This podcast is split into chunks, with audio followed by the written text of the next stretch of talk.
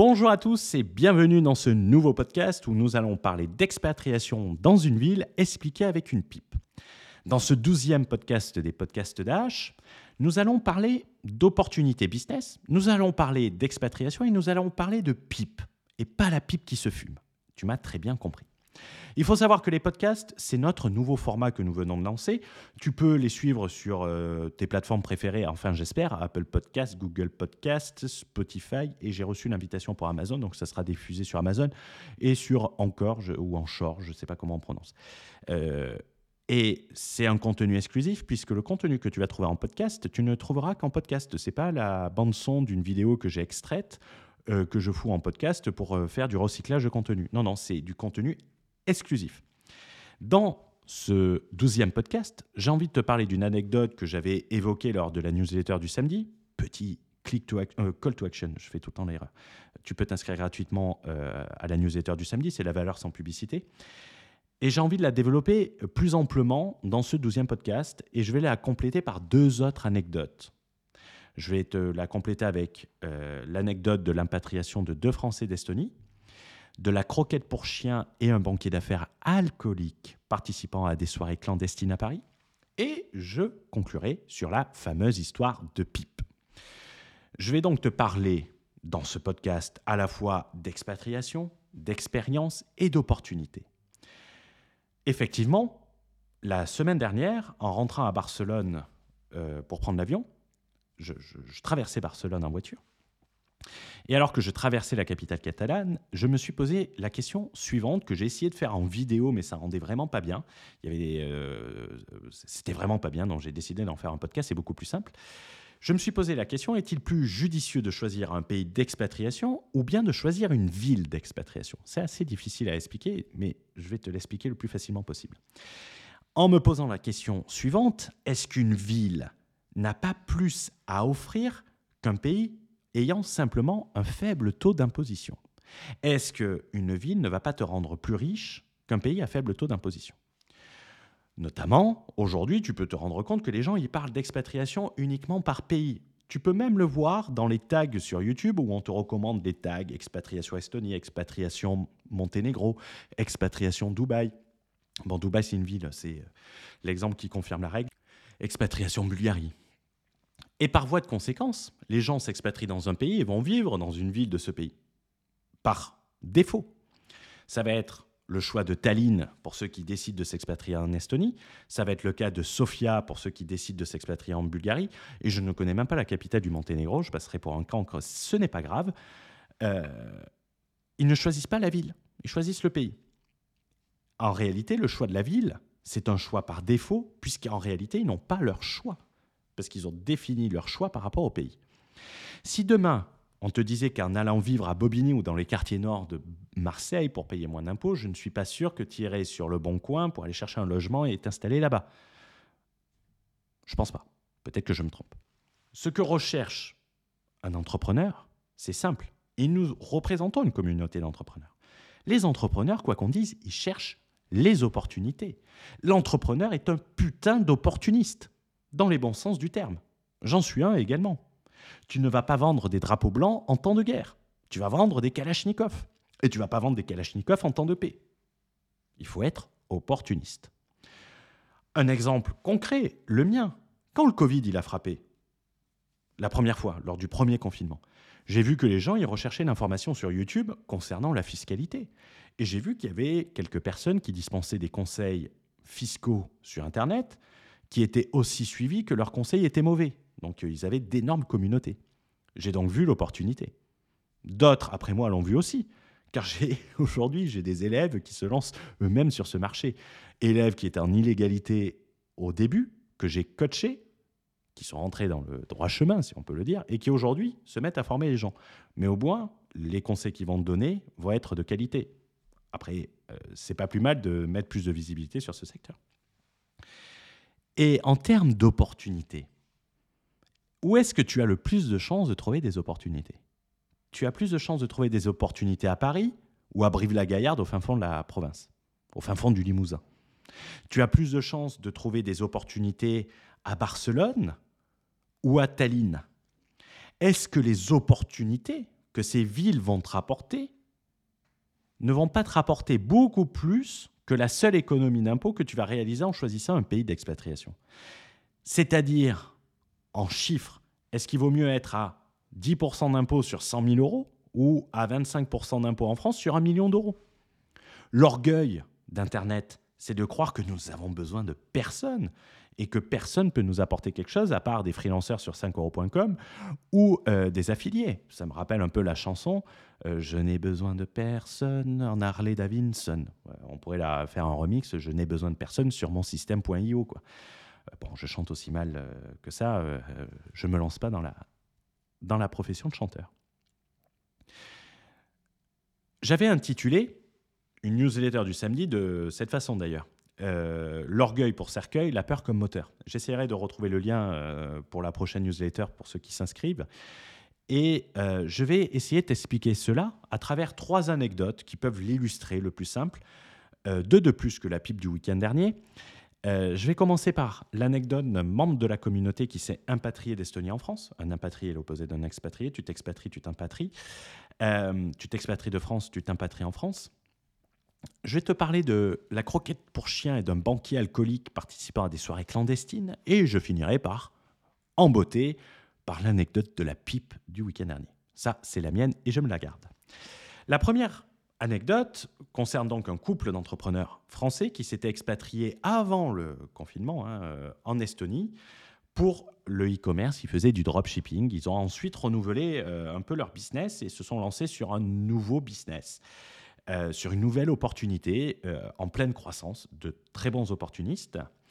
Et ils ont commencé à proposer leurs services à la clientèle expatriée en Estonie.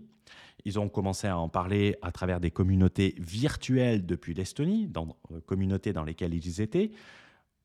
Pour faire simple, chiffre d'affaires moyen mensuel entre 15 et 20 000 euros. Ils ont décidé de rentrer en France et à Paris. Niveau impôt, ce n'était pas un choix qui était motivé par l'impôt. C'était un choix qui était motivé par les opportunités. Ils ont payé donc beaucoup plus d'impôts. Euh, moi, ça m'a arrangé, puisque en tant que bon opportuniste, j'aurais vendu le French Entrepreneur. Mais par contre, ils ont rencontré beaucoup plus de personnes. Plus facile qu'en Estonie. C'est plus facile de rencontrer des entrepreneurs à Paris. Euh, l'agglomération de Paris, c'est 10 millions d'habitants, euh, qu'à Tallinn, où il y a 1,3 million d'habitants. Ça paraît logique, il n'y a pas besoin d'avoir fait Polytechnic School of London, pour ceux qui reconnaîtront la, référence, pour le comprendre. Chiffre d'affaires mensuel que je leur ai demandé, entre 150 000 et 180 000 euros par mois, avec à peu près, à quelques points près, la même rentabilité qu'avant. En étant à Paris, ils doivent engager plus de frais, des frais de représentation notamment, des frais de, de club, ce genre de choses, mais ils sont pas très loin en termes de rentabilité. Le chiffre d'affaires, il a fait x10. D'accord? Donc de bons opportunistes les opportunités, quoi qu'on dise, sont créatrices de valeur. Plus tu auras d'opportunités, plus tu vas développer ton business, ça paraît logique. Plus tu développes ton business, plus tu gagnes d'argent, ça c'est logique aussi, à part si tu es un mauvais. Ou que tu écoutes les conseils de Margot Klein qu'on verra, parce qu'elle, elle dit que les profits c'est mauvais, parce que quand tu, euh, quand tu fais des profits, euh, tu dois payer des impôts. Très, euh, très, très, très bon conseil d'entrepreneuriat. Ça mériterait limite un dîner de con pour qu'elle nous explique cette notion. Euh, et plus tu gagneras d'argent, plus tu pourras investir. Plus tu pourras investir, plus tu pourras être libre rapidement. Si ton business ne peut s'optimiser que par le bas, Qu'est-ce que je veux dire par s'optimiser par le bas? C'est-à-dire que tu as touché un plafond, tu ne peux pas aller plus loin, et ton seul moyen, c'est de réduire ton taux d'imposition pour essayer de gagner un peu plus. Mais tu resteras dans une rat race 2.0, mieux rémunéré, c'est tout. Au lieu d'être métro, boulot, dodo, ça sera lambeau, systémio, dodo. Et je vais te dire une chose, les grandes villes en plus de t'apporter des opportunités, t'apporte une motivation exceptionnelle. C'est l'exemple même de Dubaï, où tu as toujours envie de gagner plus, car sinon tu as l'impression de rien pouvoir faire et d'être une merde. Dans certaines villes, quand tu, n'as pas de motivation extérieure, à Tallinn, tu gagnes 20 000 euros par mois, tu peux, n'as rien qui est inatteignable en soi. Personnellement, moi j'aime bien aller à Saint-Tropez. J'ai des amis là-bas qui y vivent. C'est pas pour aller faire des stories Instagram et, euh, et améliorer mon profil Tinder et faire croire que j'ai une life euh, passionnante. Euh, non, c'est pour voir des amis et profiter. Euh, ça te donne une énorme claque dans ta gueule, dans le sens où quand tu ouvres la carte des alcools, que tu vois la bouteille à 15 000 balles, le magnum à 15 000 balles, Euh, tu, ne peux pas, en gagnant très bien ta vie, tu peux pas te dire, allez, je prends ça. Non, tu vas prendre ça et tu vas la sentir passer, l'addition. Tu vas la sentir passer. Tu as l'impression d'être un smicard, hein, en gros. Hein. C'est l'effet que ça te fait. Donc, ça te motive énormément à faire plus. Dans le cadre du développement de mon business, je veux euh, transférer l'activité. J'en avais parlé dans une vidéo euh, de discussion en voiture en début d'année, stratégie 2022, euh, où je veux m'orienter vers du plus haut de gamme. Donc, m'orienter vers du présentiel, du suivi individuel et sur plus des offres à étiquette ça va être beaucoup plus simple dans une grande ville, même si euh, certains vont te dire ouais, il suffit de prendre l'avion. ouais, euh, tu as ton euh, client qui t'appelle qui dit ouais, j'ai besoin de toi là, qui te paye un gros un gros fees. Tu dis attends, je vais faire un test PCR, j'ai le résultat demain, s'il est positif, je peux prendre l'avion après-demain. Non. L'avantage d'être à proximité, c'est de te déplacer et d'être proche. En étant proche, tu peux facturer tes services plus cher c'est beaucoup plus simple d'être à proximité. Tu es à Londres, à un coup d'Eurostar, tu es dans le centre de Paris, en 45 minutes, tu es à Heathrow pour aller n'importe où dans le monde. À Tallinn, certes, tu as 10 minutes de l'aéroport, ce qui est excessivement pratique, mais par contre, tu es à deux escales de toute l'Europe. Donc, tu es euh, soit obligé de faire une escale à Amsterdam, soit à Francfort. C'est pas, ou à Helsinki, c'est pas euh, ce qui est le plus pratique. C'est la force de Dubaï, quoi qu'on dise. Hein. Et j'ai beau ne pas être un fan absolu de Dubaï, quand je ne suis pas un fan absolu, c'est en termes de résidence fiscale. Ce n'est pas le meilleur endroit pour y établir sa résidence fiscale quand tu es français. Je l'ai déjà expliqué dans des vidéos, mais le réseau à Dubaï est juste énorme. Les opportunités, elles sont juste énormes. Mais par contre, en tant que bon opportuniste, je préfère vivre ailleurs, sécuriser ma résidence, éviter les risques et y aller d'un coup d'avion quand j'en ai besoin. Tout simplement. Maintenant, on va laisser euh, cela, on va passer à l'anecdote du banquier de la croquette pour chien et de la soirée clandestine. Ah, je m'améliore, euh, je m'améliore, en copywriting. Pendant le premier confinement qu'il y a eu euh, à Paris, tu avais des soirées clandestines, privées, et un de mes amis, qui est associé sur un futur projet qu'on essaie de lancer, dont je vais te parler dans, dans cette anecdote, euh, avait participé à une de ces soirées et avait rencontré une personne qui bossait dans une banque d'affaires. Et ils s'étaient bien marrés ensemble. Ils avaient pris une énorme caisse au gin tonic en finissant les stocks. Caisse tellement énorme que le lendemain, ils, étaient allés, euh, ils, croyaient qu'ils étaient atteints par le Covid. C'est pour te dire, tellement ils avaient mal à la tête. et avec cet ami, qui est avocat en financement à Paris, nous avons décidé euh, de faire un projet ensemble parce que lui n'en peut plus du cabinet d'avocats d'affaires. Moi, je suis toujours à recherche d'opportunités. Je pense qu'il faut avoir plusieurs projets parce que tu as de fortes chances qu'il y ait un projet qui n'aboutisse pas. Donc, euh, c'est comme un investissement, c'est la diversification. Tu investis dans 10 projets, euh, tu en as un qui va euh, exploser et tu en as 9 qui vont se casser la gueule. Fais pareil dans les cryptos, dans les NFT et tout ça, que tout mettre dans, dans un seul projet. Le projet, il peut te faire sourire quand il concerne des croquettes pour chiens. C'est pas, pas fantastique. Hein. on en a parlé début de semaine. Et quand on a commencé à parler de financement pour lancer le projet, l'attrait des grandes villes est très très vite apparu. Et là, on est à Paris dans ce cas-là. Et ça a pris toute son importance. Il a rappelé ce fameux banquier d'affaires. Et ce banquier d'affaires, il est chaud pour porter le projet et le soutenir. Une rencontre anodine s'étant transformée en beuverie, ayant généré des gros maux de tête, se transforme en opportunité business. À l'époque du confinement, on avait également échangé avec son voisin qui voulait euh, restructurer sa société et profiter du euh, confinement euh, pour refaire sa société, qui a une et c'est une très grosse agence de communication qui avait été valorisée, si je dis pas de conneries, à 60 millions d'euros. Et cette semaine, il est allé le voir et il lui en a parlé de savoir pour parler stratégie marketing, puisque c'est une agence de com, comment, comment bien marketer ça et quel angle prendre. Et le mec, il a dit, mais attends, attends, je suis chaud pour rentrer avec vous avec les deux casquettes. Une casquette investisseur, c'est-à-dire je prends des participations et, j'investis dans le projet. Et en plus, euh, j'apporte une expertise, c'est-à-dire mon expertise en communication pour faire croître le projet. Le mec, il gère tout de même la communication de Zadig et Voltaire. Si tu connais pas, il gère également la communication de Mercedes-Benz, c'est pas de la merde, et il gère euh, les surgelés Picard et plein d'autres marques. Il a tout de même une certaine expertise. Ça, tu peux le trouver que dans les grandes villes. Et tout cela en moins d'une semaine. Nous en avons parlé lundi au téléphone, on a dit qu'on allait l'étudier et on commence à bosser dessus et on a des retours ultra positifs. Alors, euh, je dis pas que tu peux pas le faire dans d'autres villes, que tu peux pas le faire à Tallinn, que tu peux pas le faire au Monténégro ou à Sofia. Tu dois être capable de le faire. Mais par contre, ça va te prendre beaucoup plus de temps. À Dubaï, tu vas pouvoir le faire aussi rapidement, je pense. Le tout, c'est de connaître les bonnes personnes et d'être bien introduit. Ça veut dire que je pense qu'il te faut un temps de présence euh, relativement long pour avoir un réseau ultra développé. Mais peut-être que je me trompe, je ne l'ai jamais fait. Là, je peux te parler qu'au confinement, on était allé, euh, on lui avait dit salut au mec de, l'agence marketing. Il nous avait invité à bouffer. On avait bouffé à 4 heures alors qu'on avait déjà bouffé. On, avait dû se forcer à bouffer. Oh, ce malaise, ce malaise. Le mec avait fait un énorme plat en disant ah, j'ai tout mis, le foie gras et tout. Et on avait déjà bouffé et bien bouffé. Ah, ce malaise. Mais tu vois, ça se crée ultra facilement parce que c'est la, c'est la culture. Euh, on est français, entre français, c'est plus simple. Mais je dis pas que c'est, c'est pas possible à l'étranger. Et j'espère que quelqu'un peut me prouver que j'ai tort. Hein. J'ai pas la science infuse. Et pour finir en beauté, nous allons parler de cette histoire de pipe. C'était vendredi dernier. Vendredi dernier à Londres, c'était, euh, je l'ai commenté d'ailleurs le samedi matin dans la newsletter du, du samedi. Euh, alors que je rentrais de Barcelone. Ce qui est marrant, c'est que je rentrais de Barcelone et c'est à Barcelone que j'ai eu cette réflexion sur l'attrait des grandes villes. Et euh, vendredi soir, on va avec des amis euh, britanniques euh, dans une brasserie cabaret. C'est une brasserie, tu as de l'autre côté le cabaret. c'est très français. Ce que tu manges, c'est des escargots et la choucroute royale alsacienne, donc on ne peut pas faire plus français. Et c'est à euh, Piccadilly euh, Circus, pour ceux qui connaissent. Euh, la brasserie, c'est Zedel, c'est super sympa. on avait réservé le restaurant et ensuite on avait réservé des places pour le spectacle de Marcel Lucon. Alors je ne sais pas si on dit Luçon ou Lucon, L-U-C-O-N-T.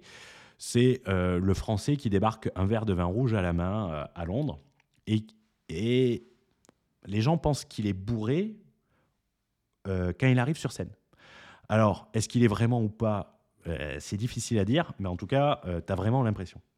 Et en plus, il joue le rôle de l'obsédé euh, français, les bons stéréotypes du français.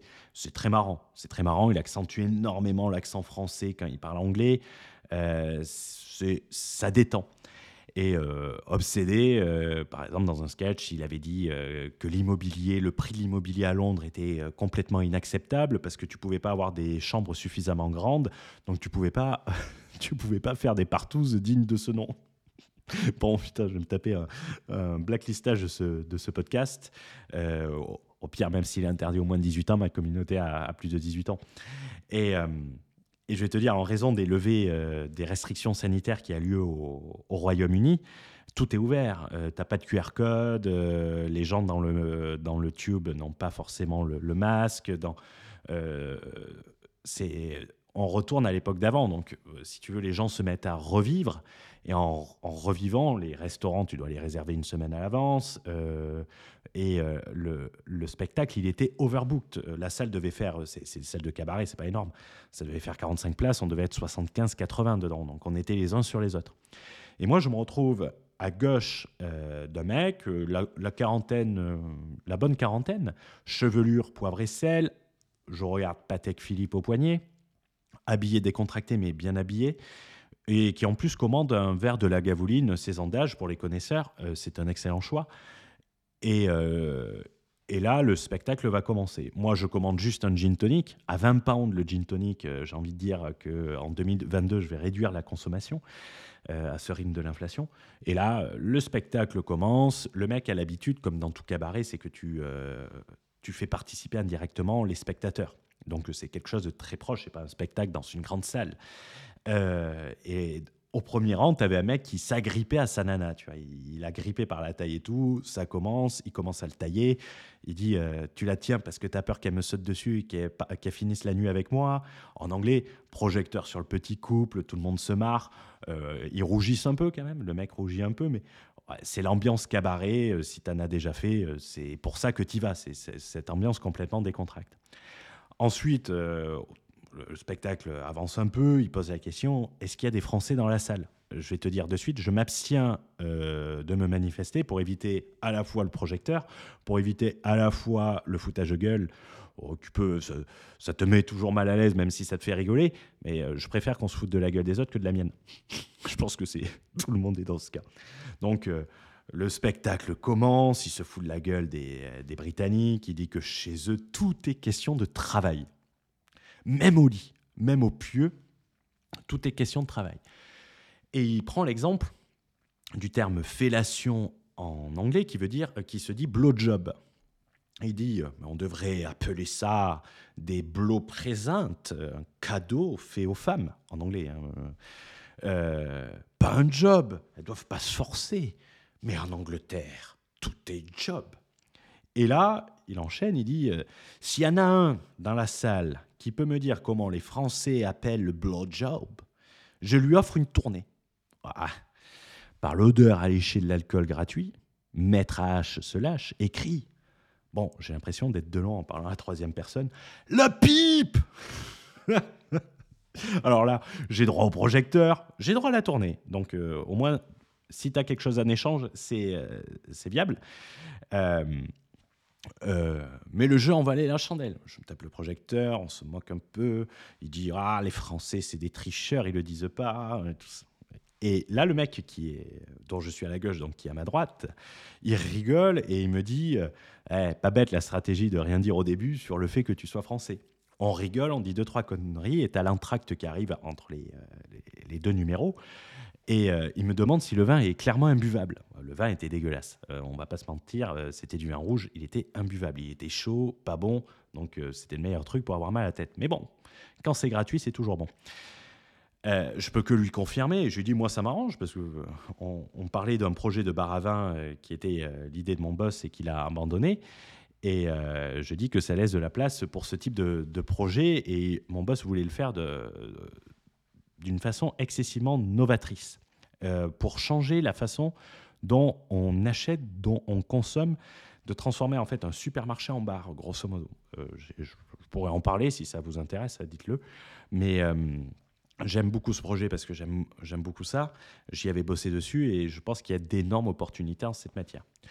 Et euh, je lui présente dans les grandes lignes. Euh, L'entracte va pas tarder à finir et le spectacle à reprendre. Euh, il me dit, euh, il me tend une carte de visite. Je vérifie, je vois partner chez Bridgepoint et il me dit n'hésite pas à me faire un mail ou m'appeler, prendre un rendez-vous et on en parlera. Carte de visite RFID, il faut le préciser, c'est-à-dire que quand tu le passes sur le téléphone, ça te met tous les contacts comme si on t'envoyait une fiche de visite. J'ai trouvé ça vraiment pas mal. Et j'ai Jean-François, que je salue au passage, qui m'a dit que c'est des cartes de visite qui valent plusieurs dizaines d'euros à l'unité. Donc euh, tu distribues pas ça comme des bonbons. Euh, Bridgepoint, c'est pas forcément connu du grand public. Euh, c'est un fonds d'investissement euh, avec différentes parties et ils ont une partie growth qui va, se concentrer sur euh, les sociétés de moins de 200 millions de, chiffre d'affaires, euh, donc les petites PME, pour les transformer en gros groupes en y rapportant une stratégie de croissance externe principalement ou de, financement important. Ils sont présents également en France. J'en avais parlé dans ma newsletter de, samedi dernier, j'en étais pas sûr, mais j'ai vérifié, c'est bien eux qui ont baqué le groupe Bertrand, le groupe Bertrand qui euh, qui a les Burger King en France. Donc c'est euh, pour un projet euh, dans la bouffe, c'est bouffe, c'est le partenaire idéal qui dispose d'une expertise et surtout, quand tu prends l'argent des autres, tu as moins peur d'échouer sur un business et tu peux en lancer plusieurs. C'est comme ça qu'une grande ville, elle peut transformer une histoire de pipe en opportunité business.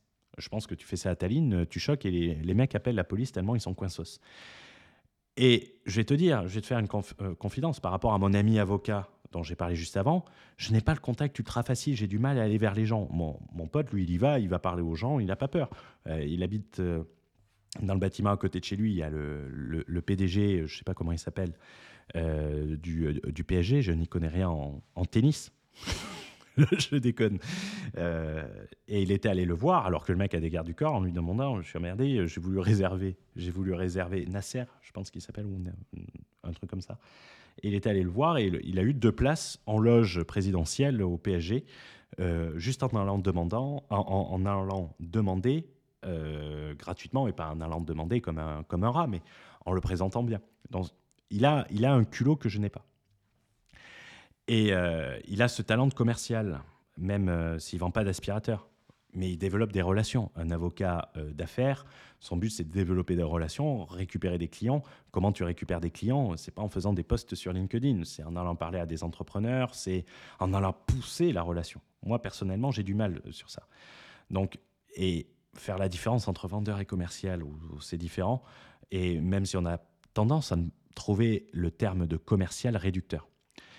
Bref, c'est la fin de ce podcast qui est un peu plus long que d'habitude, il doit faire dans les 20-25 euh, minutes.